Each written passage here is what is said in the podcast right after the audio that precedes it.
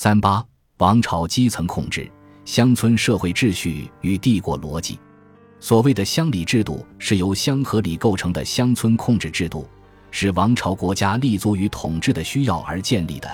其目的包括控制乡村民户与地域，最大程度地获取人力与物力资源，建立并维护乡村社会秩序等。本书纵贯古代中国不同时期的乡里制度及其延续和演变，并重点关注了乡里制度的思想基础。其实践的地域差异及社会意义等问题，周学光教授撰写的该文从乡里制度与基层社会秩序、帝国内部一统性与多样性并存趋势等视角出发，与该书进行了富有启发的对话。鲁西奇教授的《中国古代乡里制度研究》可谓恢宏大作，十六开本，七百余页，八十二万字，上始于西周、春秋战国，下至明清、民国。从经史文本、各家学说到文物考证，从整体性描述到专题探究，从史料辨析到史观阐发，以点带面，深入开掘。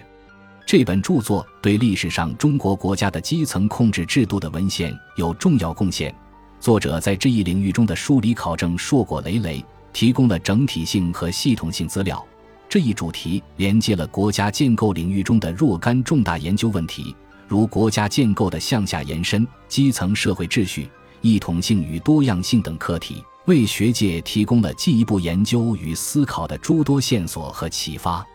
我自告奋勇写这个书评，有几重动机：其一，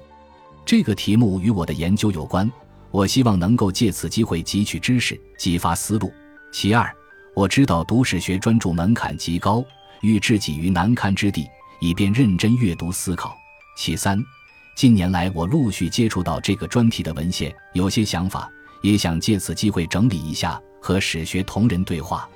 要说明的是，这是一本史学著作，作者着力于就相关主题进行各种史料考证和史学阐释。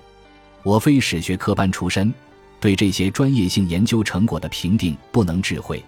本文仅仅是从社会科学的角度对本书的内容和意义加以解读和讨论。